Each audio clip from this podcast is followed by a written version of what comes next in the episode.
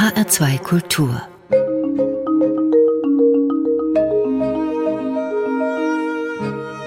Doppelkopf Heute mit Klaus Hofmeister und einer Frau, die rund um den Globus Wohltätigkeit organisiert. Pfarrerin Dr. Dagmar Prün, die Präsidentin von Brot für die Welt, dem evangelischen Werk für Entwicklungszusammenarbeit und in Personalunion ist sie auch Chefin der Diakonie Katastrophenhilfe.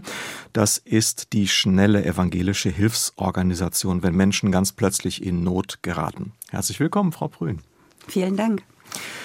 Die Adventszeit, die Weihnachtszeit, das ist ja so Ihre Hauptspendenzeit, wenn ich das richtig verstehe. Die Weihnachtskollekte in der evangelischen Kirche deutschlandweit geht traditionell an Brot für die Welt seit 63 Jahren, Jahr für Jahr. Und Sie sind ihren, in Ihren Möglichkeiten, Menschen zu helfen, ja maßgeblich auch auf Spenden angewiesen. Und dann gibt es dann da jedes Jahr auch diese ZDF-Spendengala. Die ist auch, glaube ich, für Sie ganz wichtig. Mit Carmen Nebel Anfang Dezember. Das sind Millionen Zuschauer und da geht es auch um Millionen Euro für die gute Sache. Sie waren jetzt zum ersten Mal dabei. Wie war es im Studio? War es aufregend? Ja, also es war auf jeden Fall aufregend. Also Primetime TV mit seiner ganzen Größe und den vielen Kameras und den vielen Menschen, die alle irgendwelche Aufgaben haben, das war aufregend und natürlich war es auch aufregend zu sehen, wie viel Spenden kommen jetzt zusammen, weil das so ein kleines Signal ist dafür, wie die Spendenbereitschaft mhm. einfach ist und das hat mich total angerührt, dass auch im zweiten Corona-Jahr die Menschen wirklich spenden. Also das zu sehen war wunderschön und das war auch die größte Aufregung da zum Schluss und da hat man mich, glaube ich, auch strahlen gesehen sehen. Zu Recht. Ja, wie wichtig ähm, ist diese Gala finanziell für Sie insgesamt, um helfen zu können? Also insgesamt hat die Gala knapp drei Millionen Euro gebracht, die Hälfte für uns und die Hälfte für unsere katholische Schwesterorganisation.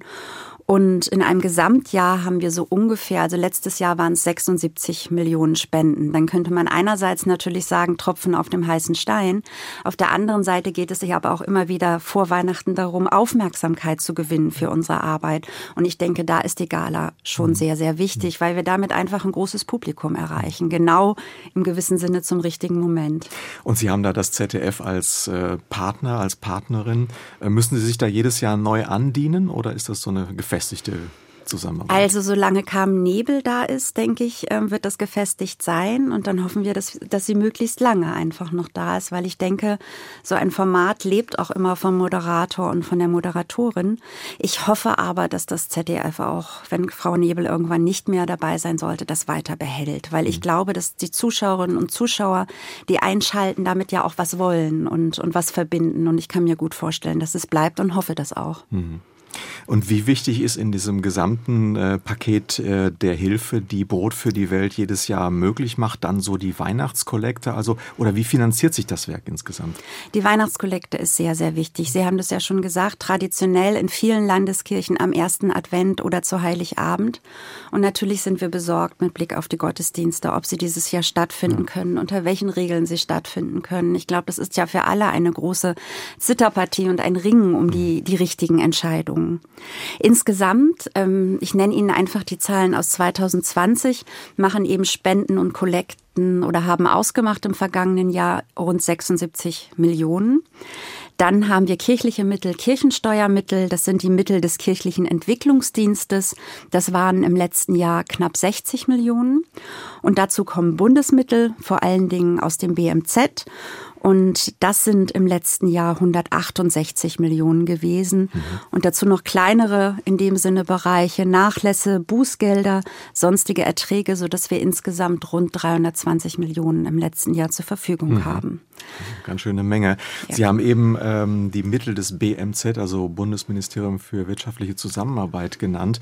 Ähm, 168 Millionen Euro waren das im letzten Jahr. Ist das eigentlich, ich meine, wir haben jetzt eine neue Regierung, Svenja Schulze wird die neue mhm. Ministerin in diesem Ressort. Ähm, ist das auch abhängig? Müssen Sie da zittern, ob es nächstes Jahr wieder so viel gibt? Also wir müssen schon von Jahr zu Jahr schauen. Auf der anderen Seite ist es ja so, dass auch für ein Bundesministerium die Zivilgesellschaft ein ganz, ganz wichtiger Kooperationspartner ist. Und das ist auch richtig so. Also so verstehe ich auch unser, unseren Staats, unser Staatsverständnis. Und wir müssen schon von Jahr zu Jahr natürlich immer wieder sprechen. Aber eigentlich ist das BMZ ein sehr verlässlicher Partner gewesen in den letzten Jahren. Ähm, und ich kann mir nicht vorstellen, dass es jetzt unter der SPD-Ministerin einen anderen Weg nimmt, weil, wie gesagt, die Zivilgesellschaft ja auch ein wichtiger Umsetzpartner ist, weil Zivilgesellschaft manchmal auch noch Wege gehen kann oder Gegenden erreichen kann, die vielleicht das BMZ selber nicht erreichen kann. Von daher bin ich da sehr zuversichtlich. Mhm.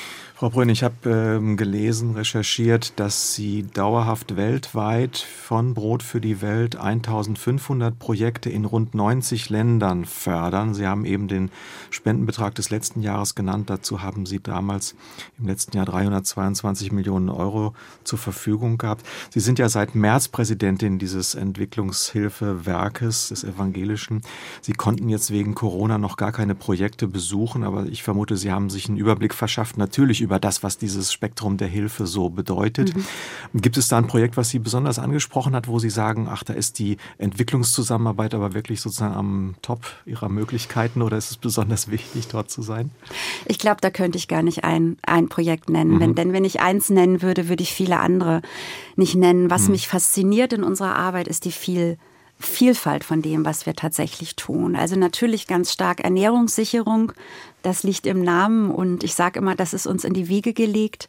Aber natürlich auch ähm, der Einsatz für Klimagerechtigkeit, ähm, die Frage von Menschenrechten und ähm, vieles andere mehr sind auch Dinge, die wir von Brot für die Welt tun. Und mich fasziniert tatsächlich diese Vielfalt, die natürlich je nach den Erfordernissen im Land ganz unterschiedlich aussehen kann.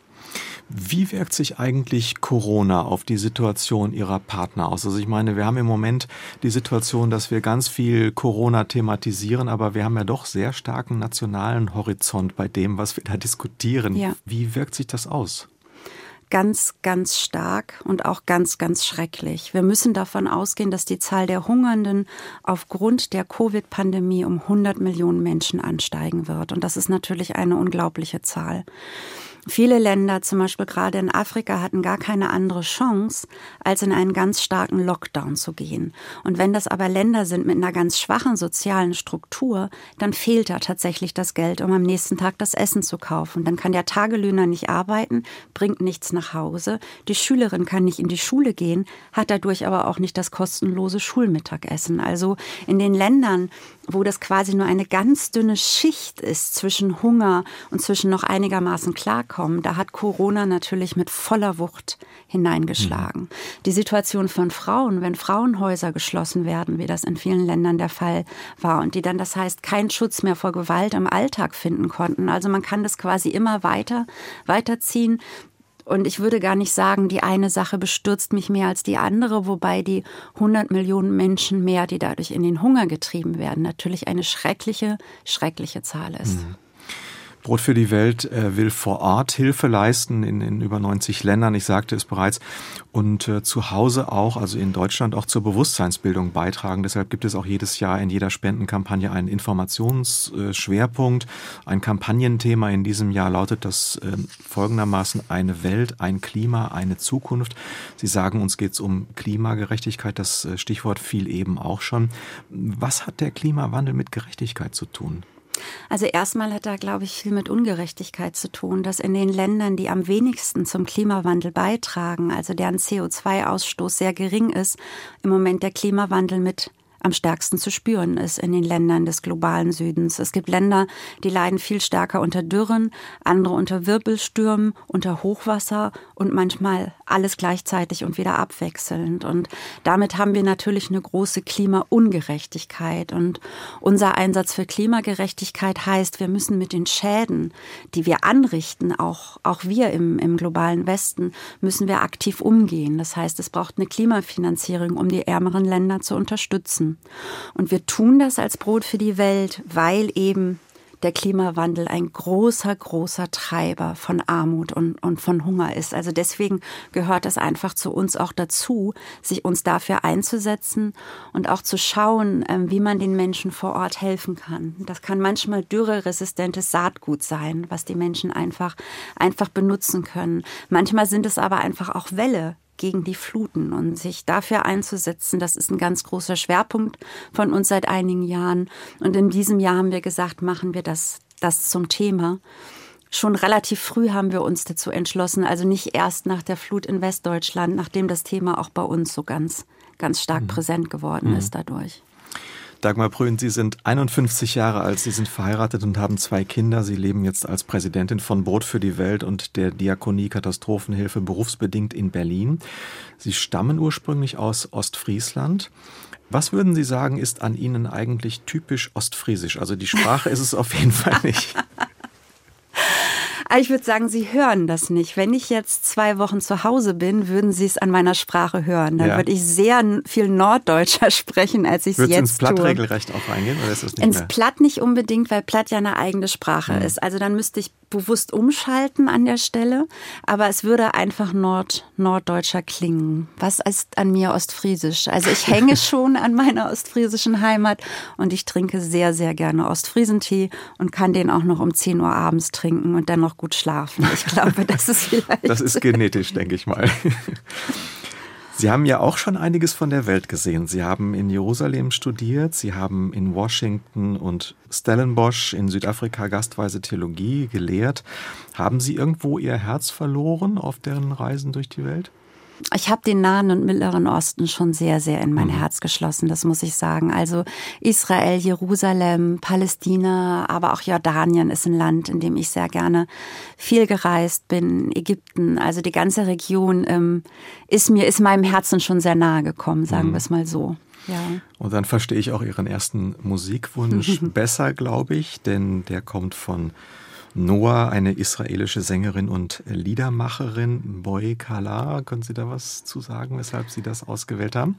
Als ich in Jerusalem studierte, war das der Hit schlechthin. Also das klang einem wirklich aus jedem Radio entgegen und von daher verbindet es sich mit dem Anfang in der Zeit und Noah auf Hebräisch, also ihr voller Name ist Achionam Nini, ist eine ganz tolle Sängerin, die irgendwie auch manchmal mit ähm, sehr treffenden Texten. Also ist alles andere als harmlos, wunderschöne Musik mhm. macht. Wir hören sie in einer Live-Aufnahme mit dem Solis String Quartet.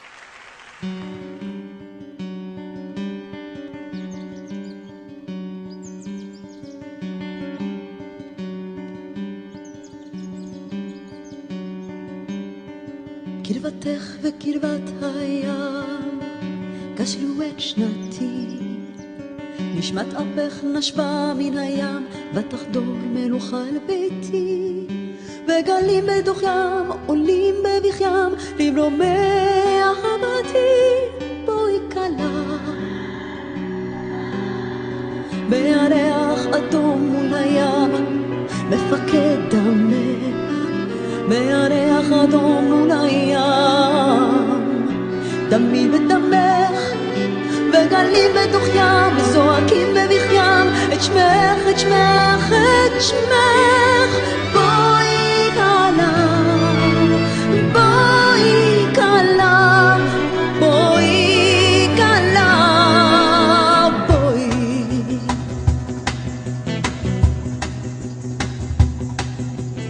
קרבתך וקרבת הים, קשרו את שנתי נשמת אפך נשבה מן הים, ותחדור מלוכה אל ביתי. וגלים בתוך ים זועקים בבכיים, למרומי אהבתי.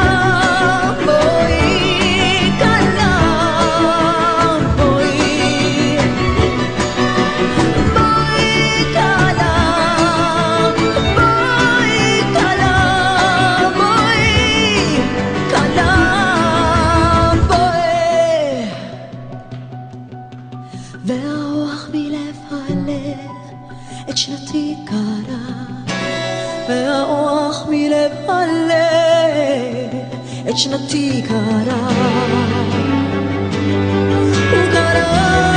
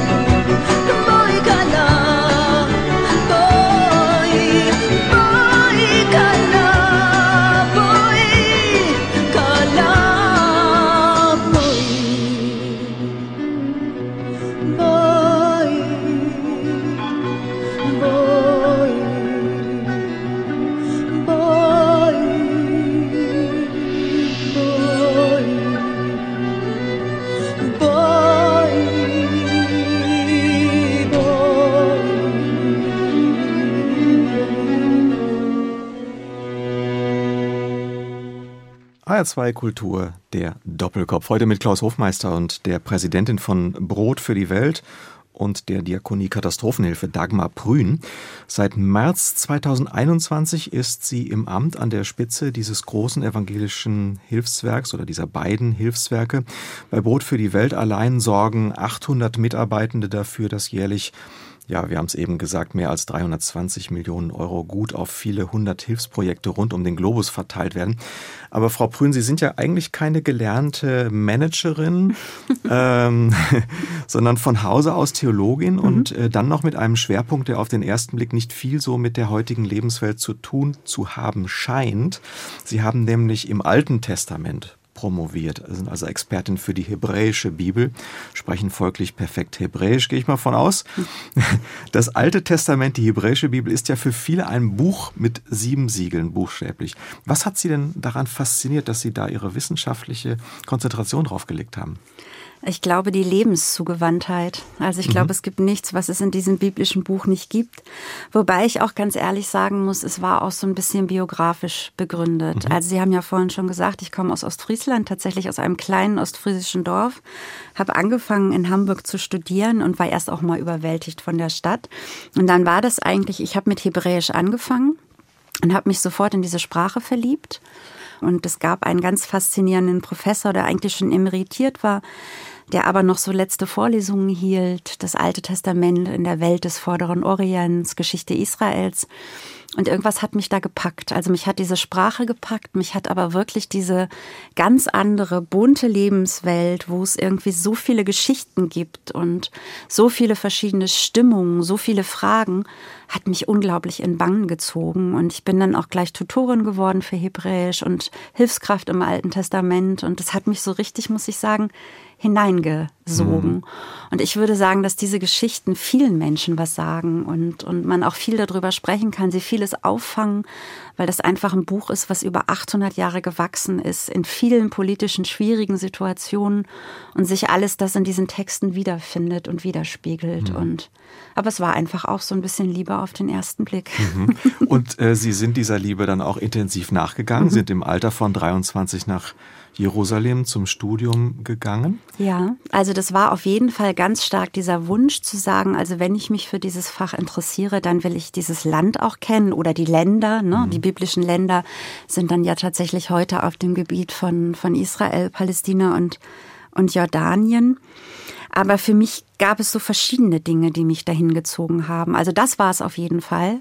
Und ich hatte auch wahnsinnig viel Lust, die Wüste zu erkundigen. Also neben allem wissenschaftlichen Interesse, was schon sehr groß auch da war, war es auch das. Und ich wollte gerne auch die jüdische Bibelauslegung studieren. Also einen anderen Blick auch auf das Alte Testament einnehmen oder auf die hebräische Bibel Danach heißt es im Judentum, das war mir auch wichtig, mich also anderen Fragestellungen auch tatsächlich, mhm. tatsächlich auszusetzen. Den fremden Blick auch genau. dort mitzuerleben. Eines ihrer Engagements so in ihrer Biografie ist die jüdisch-christliche ja. Verständigung. Und das reicht, äh, wie ich erfahren habe, schon recht weit mhm. zurück, sogar auch in ihre Zeit als junge Erwachsene. Das könnten Sie mal erzählen, diese Geschichte. Die fand ich eigentlich ziemlich prägend und beispielhaft. Das also spielt auch wieder in Ost, auch. spielt wieder in Ostfriesland. Ja, und das fing an eigentlich 87. Also ich bin 1970 geboren. Und 88 war ja 50 Jahre nach der sogenannten Reichskristallnacht, nach den Novemberprogramm. Ein Jahr vorher lud der Bürgermeister ein und zu so einer offenen Sitzung im, im Rathaus und sagte, was gibt es denn für Ideen? Mhm. Was wollen wir was dann machen? Wir machen? Was können wir tun? Und dann meldete sich jemand und sagte, lasst uns doch mal schauen, wer noch, wer noch am Leben ist und lasst uns unsere Damals sagte man ehemalige jüdische Mitbürger, ist eigentlich ein schwieriger Term, aber in der Zeit wurde er verwendet und sollte auch was ausdrücken, ne? dass es eben Mitbürgerinnen und Mitbürger sind. Lass uns die doch einladen. Und der Bürgermeister wurde erstmal ganz blass, weil damit hatte er, glaube ich, einfach nicht gerechnet. Und dieser Herr sagte, ja, aber ich habe noch Adressen. Und jemand anders sagte, ja, ich habe auch noch Adressen. Und dann kam die Idee auf, die Menschen einfach anzuschreiben. Und wir haben dann so ein bisschen geträumt und gesagt, boah, wenn vielleicht zwei oder drei kämen, dann das wäre Wahnsinn. Und dann gab es aber, ich glaube, insgesamt 40 Adressen. Und es wollten fast alle kommen. Ach. Also das war wirklich sehr berührend. Also ich weiß, ein Mann hat nicht geantwortet und ein Mann schrieb, ähm, ich möchte nie wieder was mit Nazi-Deutschland zu tun haben. Eine ältere Dame schrieb, ich bin einfach zu krank. Mhm. Aber sonst wollten fast alle kommen. Mhm. Und dann gab es diese Woche der Begegnung, ähm, eben 1988, die mich sehr bewegt hat als Jugendlicher. Meine Mutter war auch ganz aktiv und ich glaube, wenn ich auch zurückblicke, wir hatten alle diese Woche auch gut geplant. Ne? Viel Einladungen zu Hause, Tee trinken, ostfriesisches Essen essen und aber auch Veranstaltungen der Öffentlichkeit. Und es war eine ganz bewegende Woche und sie hat ganz viel auch verändert in so einem kleinen Rahmen, weil hm. die Geschichte plötzlich auch da war. Ne? Also. Was hat die junge Dagmar Prühn damals gelernt? Ähm, dass Begegnung gelingen kann und dass man auch wenn etwas so Schreckliches passiert, dass man das Gefühl hat, danach ist eigentlich alles abgebrochen, dass es trotzdem möglich ist, dass Brücken gebaut werden, wenn man selber in der richtigen Haltung auf das Ganze trifft. Und ich glaube, unsere Haltung damals war vorsichtig, abwartend und erstmal überglücklich, dass das überhaupt möglich war. Und ich glaube, unter solchen Voraussetzungen kann, kann so etwas auch gelingen. Und gleichzeitig war es ein unglaubliches und vielleicht auch unverdientes Geschenk, mhm. dass es passiert ist. Ja. Und man kann was machen, wenn man etwas tut. Das heißt also, wenn man eine Idee hat und Dinge umsetzt, dann entstehen plötzlich Dinge, die einfach sonst niemals denkbar mehr wären. denkbar gewesen sind. Ja, das wäre übrigens auch eine Botschaft der hebräischen Bibel. Mhm. Im Tun entsteht der Weg. Wir gehen ja so ein paar Stationen Ihrer Berufsbiografie bis zu Ihrem jüngsten Engagement als Präsidentin von Brot für die Welt so ein bisschen durch. Mhm. Sie waren äh, seit 2013 dann gut sieben Jahre mhm. Co-Geschäftsführerin bei der Aktion Sühnezeichen Friedensdienste. Das ist eine evangelische Friedensbewegung, die seit den 50er Jahren besonders durch ein internationales Freiwilligenprogramm und durch die Organisation von Workcamps in Europa bekannt wurde. Da sind inzwischen mehr als 10.000 1000 Freiwillige gefördert worden, die meist für ein Jahr Holocaust-Überlebende zum Beispiel oder ehemalige Zwangsarbeiter begleiten, Menschen mit Behinderungen oder auch sozial Benachteiligte unterstützen, sich in Gedenkstätten und Organisationen gegen Antisemitismus, Rassismus und Rechtsextremismus engagieren. Nach wie vor gibt es dort viel mehr Bewerber als Plätze für dieses Programm. Das hat mich eigentlich gewundert. Warum spricht das heute eigentlich Jugendliche noch an, so viele Jahrzehnte nach Krieg und Holocaust? Also in meiner Zeit bei Aktien Sühnezeichen habe ich festgestellt und mich sehr darüber gefreut, dass für viele junge Menschen in Deutschland diese Frage nach dem Umgang mit der Vergangenheit und wie man sie konstruktiv nutzen kann, um die Zukunft zu gestalten, nach wie vor sehr aktuell ist.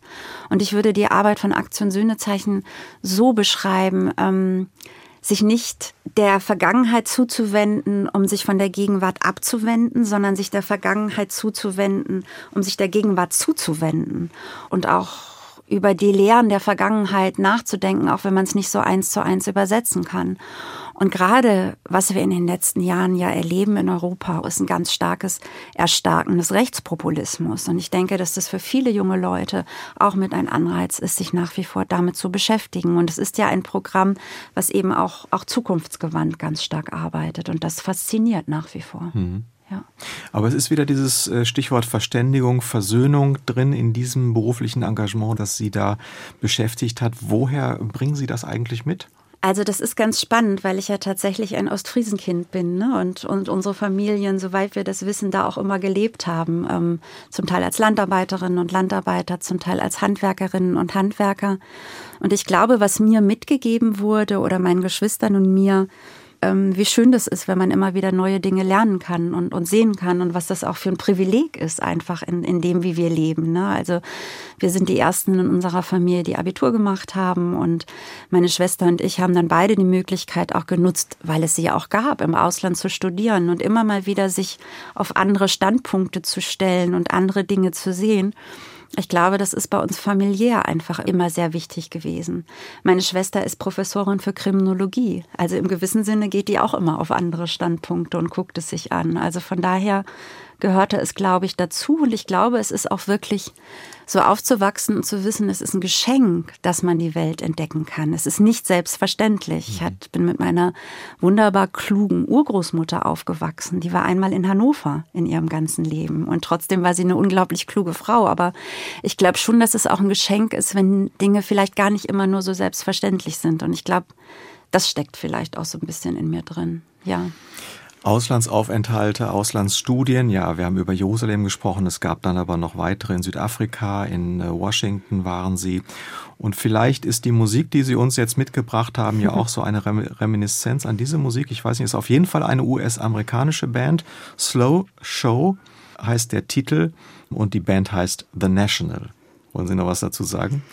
Nein, ich bin tatsächlich auf die Band äh, gekommen durch Zufall, weil Barack Obama sie mal als, als seine Lieblingsband bezeichnet hm. hat. Und so habe ich sie tatsächlich das erste Mal gehört. Und ich habe eine große Liebe auch zu den USA. Und ähm, von daher habe ich gedacht, dieses Lied, was, wie ich finde, auch eine schöne Stimmung macht, passt vielleicht ganz gut.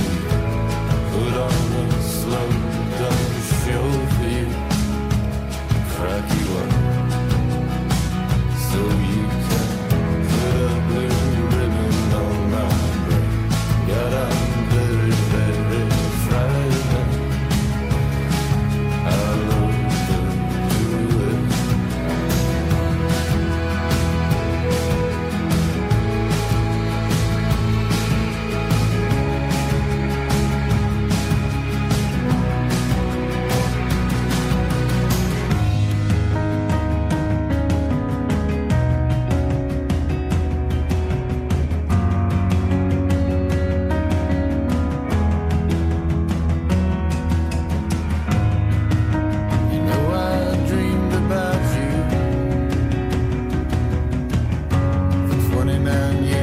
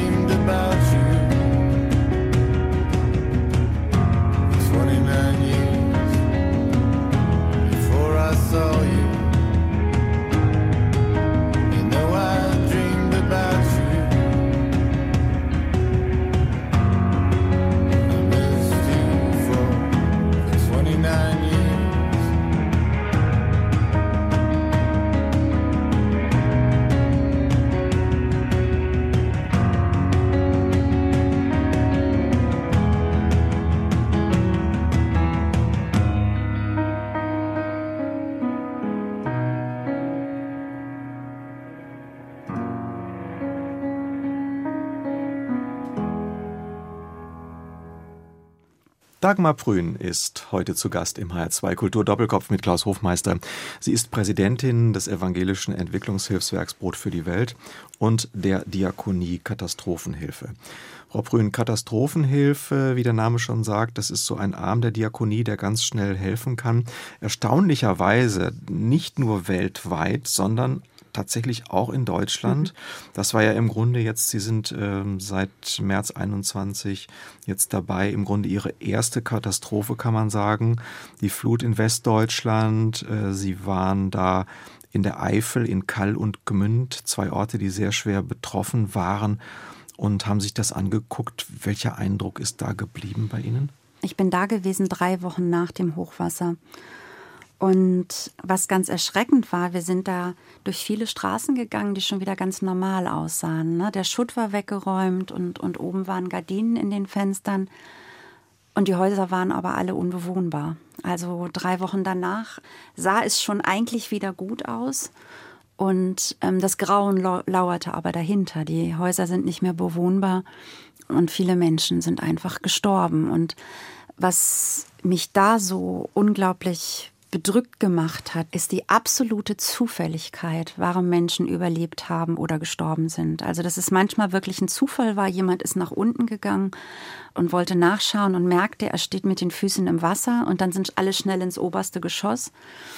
Oder ähm, da gab es einen Anruf, der eine Kollege von der Diakonie bekam einen Anruf von einer älteren Dame und die hat gesagt, Mensch, da ist so viel Wasser, Wasser auf der Terrasse und der ist abends dann noch hingefahren und hat dann vor Ort gemerkt, was passiert. Und dann haben sie es wirklich geschafft, alle Bewohnerinnen und Bewohner in den ersten Stock zu bringen und dadurch ist niemand getötet worden. Mhm. Und andere sind aber am Schlaf überrascht worden. Oder eine Dame erzählte uns, dass sie Besuch gehabt hat von einem 17-Jährigen und der wollte unbedingt die Straße Straße noch überqueren, weil seine Schwester, seine jüngere Schwester, an der anderen Seite gewesen ist und hat dann völlig unterschätzt, wie wir es wahrscheinlich auch unterschätzen mhm. würden, wie reißend dieser Strom schon war. Ne? Also, dass man in knietiefem Wasser nicht mehr sich halten kann. Sich halten kann. Und, aber diese Zufälligkeiten, mhm. also und diese Unerträglichkeit, dass es an den Zufälligkeiten gelegen hat, also das zu erleben und mit den Menschen zu sprechen und das zu hören und zu sehen, welches Leid da einfach vor Ort war, das hat mich, hat mich sehr beeindruckt mhm. und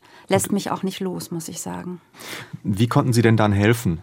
Indem wir da geschaut haben mit unseren diakonischen Partnern vor Ort, worum geht es jetzt eigentlich? Und zum einen ging es um Soforthilfe, weil die Menschen hatten ja zum Teil nichts mehr und hatten natürlich auch keine Bankkarten, wie auch immer, dass man ganz unbürokratisch neben gegen Nachweis einfach erstmal Geld auszahlt, weil die einen brauchen eine Schultüte, ne, weil das Schuljahr wieder losgeht. Die anderen brauchen im ersten Moment erstmal trockene Jeans für alle, wie auch immer.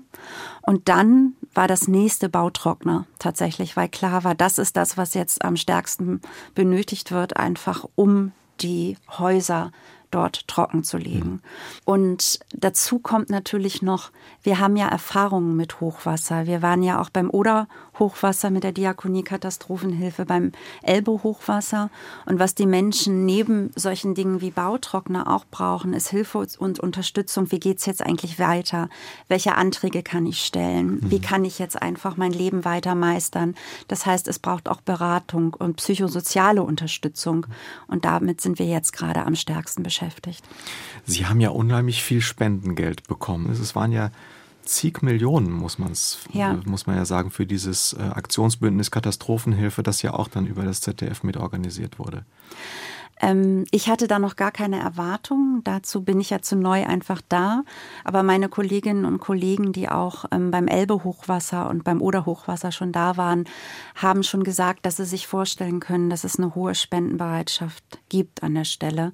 Und ich glaube, die gibt es vor allen Dingen auch vor dem Hintergrund, dass uns, glaube ich, das sehr nahe gekommen ist, dass es, mhm. dass der Klimawandel bei uns angekommen ist und dass es auch jeden treffen kann. Und ich glaube, das ist für die Menschen sehr, sehr eindrücklich mhm. gewesen. Also das kommt nahe, haben Sie gesagt. Haben Sie denn einen Durchblick, wovon das Spendenverhalten von Menschen abhängt? Also es ist grundsätzlich so, dass Katastrophen, für die es überhaupt keine Lösung gibt, zum Beispiel langanhaltende Kriege, dass da Menschen eher zurückhaltend sind zu spenden. Und ich glaube, das hängt eben auch zusammen. Während gerade, wenn es eine Umweltkatastrophe gibt, ähm, wo man sehr schnell auch sehen kann, das und das kann getan werden und, und die und die Schritte können wir jetzt nehmen, dass dann Menschen leichter, also für sich auch leichter bereit sind zu spenden. Und ich glaube aber auch, dass so etwas wie das Hochwasser jetzt in, in Westdeutschland viele Menschen auch durchlässig macht für diese, diese Erfahrung, wie das einfach ist und das selbst in einem wirklich ja Staat wie unserem, der eigentlich gut organisiert ist. Wir sind ein wohlhabendes Land, zu welchem Unglück das führen kann. Und ich glaube, dass das für viele Menschen auch durchlässig gemacht hat, was passiert eigentlich in anderen Ländern, die nicht so einen starken mhm. Staat haben an, an der Stelle. Mhm. Ja. Gibt es denn eigentlich äh, jetzt, das äh, werden Sie ja in der Diakonie Katastrophenhilfe eben auch wissen, da gibt es eben Katastrophen, die dann letztlich auch vergessene Katastrophen sind. Gibt es das auch? Also da schaut niemand hin, weil es auf irgendeine Weise eben nicht so stark ist in den Bildern und nicht so nahe kommen kann? Ja, also man muss leider sagen, es gibt viele vergessene Katastrophen, auch Dauerkonfliktherde auf der Welt. Und natürlich ist unsere Aufnahmebereitschaft oder auch die Zeit, in der wir uns Bilder anschauen oder überhaupt die Bilder, die produziert werden, das ist ja im gewissen Sinne beschränkt. Und wenn wir zum Beispiel jetzt alle sehr stark nach Afghanistan geschaut haben, was ja gut und richtig ist, heißt es aber auch, dass wir auf andere ähm, Gebiete in der Welt in der Zeit nicht geschaut haben. Und zum Beispiel in der Zentralafrikanischen Republik oder in der Demokratischen Republik Kongo im Südsudan. Also das sind alles Länder, wo, wo wir viel mehr tun könnten, wenn wir mehr Spenden hätten. Mhm. Dagmar Brön, Leiterin von der Diakonie Katastrophenhilfe und von Brot für die Welt. Da wir sprechen gerade über die Diakonie Katastrophenhilfe. Sie engagieren sich da auch in der Katastrophenvorsorge. Da hm, habe ich mich natürlich gefragt, was ist denn das? Was äh, kann man denn machen, um gegenüber Katastrophenvorsorge zu treiben? Naja, damit rechnen, dass sie wieder passieren. Mhm. Also ähm, wenn, wenn ich weiß, da kommt alle paar Jahre ein Hochwasser, dann kann ich mich natürlich darauf vorbereiten. Und dann geht es zum einen um Warnsysteme, dass Menschen nicht in der Nacht von dem Hochwasser überrascht werden. Dann geht es aber auch darum, Dämme zu bauen, also auch schon vorausschauend Dämme zu bauen, zu wissen, wo habe ich Notunterkünfte, wenn es, wenn es einfach sein muss. Und das sind alles Bereiche der Katastrophenvorsorge an der Stelle. Das heißt, ich stelle mich darauf ein, dass sie kommen und kommen können. Mhm. Ja. Und wir haben jetzt wieder Gelegenheit für eine kleine musikalische Atempause, wobei ich weiß nicht, ob das so eine entspannende Atempause wird, denn das Stück, was Sie ausgesucht haben von der Gruppe von wegen Lisbeth, das ist doch ziemlich interessant und äh, fesselt eigentlich ziemlich mit jeder neuen Strophe, die da gesungen wird. Der Titel heißt Wenn du tanzt und äh, von wegen Lisbeth, das ist eine deutsche Indie-Pop-Band aus Berlin. Hat es Ihnen der Text angetan? Das ist eine der Bands, die wir als ganze Familie hören. Und dann haben wir ein bisschen überlegt, wir haben zusammen ausgesucht, welches Lied ich dann nennen sollte und haben uns auf dieses Lied geeinigt. Wenn du tanzt.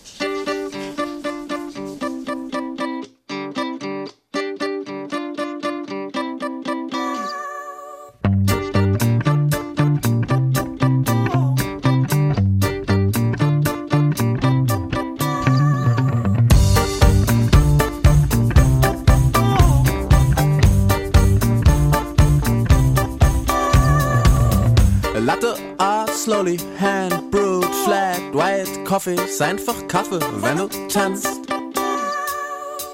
Fiese Heuschrecken, räudige Immobilienhaie, alles Tiere, wenn du tanzt. Lutherstadt, Wittenberg, Kloppenburg, Leben, alles Kreuzberg, wenn du tanzt. Linkin Park, Timmy Bensko, Robin Schulz, Revolverheld, alles Kunst, wenn du tanzt. Dieser Stadt, weil es keinen Sinn mehr hat, noch ein Weltbild zu vermitteln, das schon durch das kleinste Schütteln deines linken Schulterblatts einfach so zusammenkracht und nur Schutt und Asche ist, wenn du dann am Tanzen bist. Denn dass diese Welt nicht zusammenfällt, liegt nur Allein an deinen Beinen, dass diese Welt nicht zusammenfällt, liegt nur. Allein an deinen Beinen, dass diese Welt nicht zusammenfällt, liegt nur. Allein an deinen Beinen, dass diese Welt nicht zusammenfällt, liegt nur an deinen Beinen, wenn du tanzt.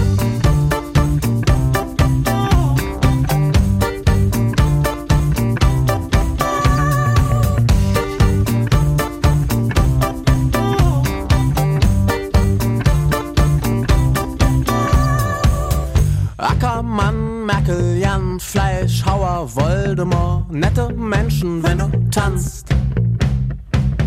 Schicker Mac Tower, Fett Power, Doppel Oktacore, Rechenschieber, wenn du tanzt. Doppel sechs Tiki Tacker gegen Pressing, falsche Neuen,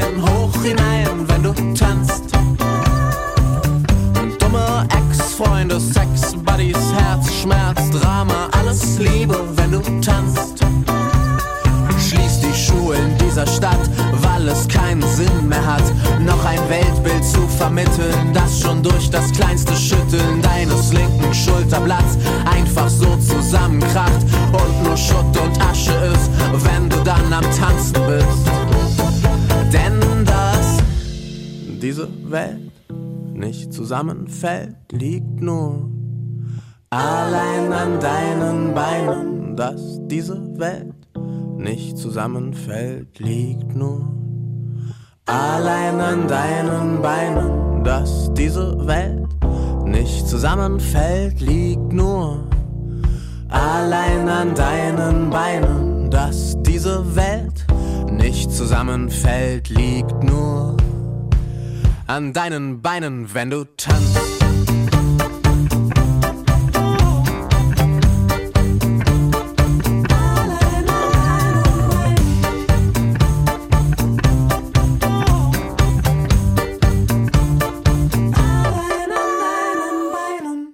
Die Präsidentin von Brot für die Welt und der Diakonie Katastrophenhilfe Dagmar Prün ist zu Gast im HR2 Kultur Doppelkopf mit Klaus Hofmeister. Frau Brün, ich stelle mir vor, dass Sie ja tagtäglich in Kontakt sind in Ihrer Tätigkeit mit der Not und der Bedürftigkeit von Menschen, auch mit dem ganzen Leid. Die Zahlen haben wir eben auch schon angedeutet. Also man sagt, dass fast 700 Millionen Menschen akut Hunger leiden auf der Welt. Sie haben eben geschildert, dass 100 Millionen Menschen allein durch Corona in den Hunger geraten sind zusätzlich. Diese Zahlen bleiben ja blass, ähm, aber bei Ihren Kontakten über die Partner rückt das ja auch näher an Sie heran. Wenn Sie dann äh, Corona-bedingt auch wieder Projekte besuchen dürfen, setzen Sie sich dem ja auch ziemlich nah aus. Jetzt haben Sie schon auch von der Flutkatastrophe erzählt, was bei Ihnen auch Spuren hinterlassen hat. Ähm, wie gehen Sie denn damit um, dass Sie im Grunde einen Beruf haben, wo Sie das Leid der Welt täglich auf dem Schreibtisch haben? Ist das wie bei einem Rettungssanitäter so, der das konkrete Leid dann ein Stück ausblenden muss, um wirklich helfen zu können? Ich bin ja immer noch hier und nicht vor Ort. Und das macht, glaube ich, einen Unterschied. Also das habe ich gemerkt, als ich dann in Westdeutschland unterwegs war in den Fluggebieten, dass es natürlich was ganz anderes ist, wenn, wenn man sich direkt vor Ort dem Ganzen aussetzt. Und da denke ich, sind die Kolleginnen und Kollegen, die vor Ort arbeiten, unsere Projektpartnerinnen und Partner oder gerade auch die Kolleginnen in der Diakonie Katastrophenhilfe einfach schon noch in einer anderen Situation, als, als wir es in Berlin sind. Hm ich glaube, wenn ich das Leid nicht an mich ranlassen würde, dann könnte ich meine Aufgabe auch nicht tun. Also wenn ich mich jetzt ständig abschirmen würde dafür. Ähm, ich glaube, wir können alle in diesen Bereichen nur arbeiten, wenn wir eine gewisse Waagschale auch hinbekommen, zwischen dem uns immer wieder anrühren zu lassen, um zu wissen, worum es in unserer Arbeit tatsächlich geht und dann immer auch wieder manchmal auch einen Schritt herauszutreten, weil sonst funktioniert es, glaube ich, nicht. Also mhm. sonst ähm, dann, dann kann man seine Aufgabe auch nicht erfüllen, wenn man sich immer wieder überwältigen lässt. Aber ich glaube, diese gewisse Dünnhäutigkeit, die braucht es an der Stelle. Sonst kann es auch nicht gehen. Und mhm. das war aber in der Arbeit bei Aktion Sühnezeichen zum Teil auch nicht anders. Also wenn ich mit Holocaust-Überlebenden gearbeitet habe, braucht es natürlich auch eine Durchlässigkeit. Und auf der anderen Seite ist es ja das Gute, wir können ja was tun. Wir müssen ja den Hunger auf der Welt nicht als gegeben hinnehmen. Wir können ja was tun. Und so groß diese Zahl auch ist, die Sie ja gerade genannt haben, also dass wir eigentlich davon ausgehen müssen, dass jeder neunte oder zehnte Mensch hungert, ist es auf der anderen Seite keine unüberwindbare Aufgabe. Also wir könnten den Hunger in der Welt besiegen. Und das ist wieder was, was mich dann antreibt und auch beflügelt. Und wenn ich sehe, in diesen vielen Projekten, die wir machen mit den wunderbaren Projektpartnerinnen und Partnern, wir können ja Schritte in die richtige Richtung gehen. Also diese Hoffnung ist eine, die mich auch ganz stark trägt bei der Arbeit. Mhm. Ja. Wir können es angehen und manche sagen ja auch, eigentlich bräuchte es keinen Hunger geben auf der Welt. Also ja. wir hätten die Möglichkeiten der Nahrungsmittelproduktion und so weiter und vielleicht sogar auch Verteilungsmöglichkeiten, um Hunger auszumerzen. Wie realistisch ist das und wo ist die Bewegung? in der Politik, die sich das wirklich ähm, ja auf die Fahnen schreibt? Also wir produzieren im Moment das zweieinhalbfache der Kalorien, was die Weltbevölkerung bräuchte. Und das ist auf der einen Seite die gute Nachricht, also Essen wäre genug für alle da. Und das ist auf der anderen Seite der Skandal, dass mhm. es uns nicht gelingt. Hunger ist eine Gerechtigkeitsfrage. Hunger ist nicht eine Frage davon, dass nicht genug zu essen da ist. Und ich glaube, das braucht auf der einen Seite ein entschiedenes Regierungshandeln. Und ich glaube aber, es braucht auch eine ganz, ganz starke Zivilgesellschaft. Und ich glaube, das ist etwas, was wir in unserem Land auch gelernt haben, wie wichtig Zivilgesellschaft ist. Und von daher bin ich jemand, die denkt eigentlich viele kleine Orte, viele kleine Schritte, aber jetzt lasst uns gemeinsam losmarschieren. Und auch da bin ich ganz zuversichtlich. Und wenn ich auch sehe, wie die Dinge sich gemeinsam entwickeln, wie sehr uns auch die Fridays for Future Bewegung ja im gewissen Sinne die Politik vor sich hergetrieben hat. Also ohne die Schülerinnen und Schüler auf der Straße hätten wir jetzt wahrscheinlich einen anderen Koalitionsvertrag. Und das macht mir dann auch wieder Mut an der Stelle. Und ich wünsche mir, dass, dass viele Menschen sich das auch für sich selber zu Herzen nehmen, zu überlegen, wo ist ihr Schritt in die richtige Richtung. Aber es müsste kein Hexenwerk sein. Es braucht einfach eine Anstrengung, die auf vielen Schultern einfach ruht. Und da hoffe ich, dass wir sie gemeinsam unternehmen werden. Das war's schon im HR2 Kultur Doppelkopf heute mit Dagmar Prühn, Präsidentin von Brot für die Welt und von der Diakonie Katastrophenhilfe. Vielen Dank, Frau Prühn, für Ihren Besuch im Studio und für das sehr interessante Gespräch. Ich bedanke mich ebenfalls. Vielen Dank.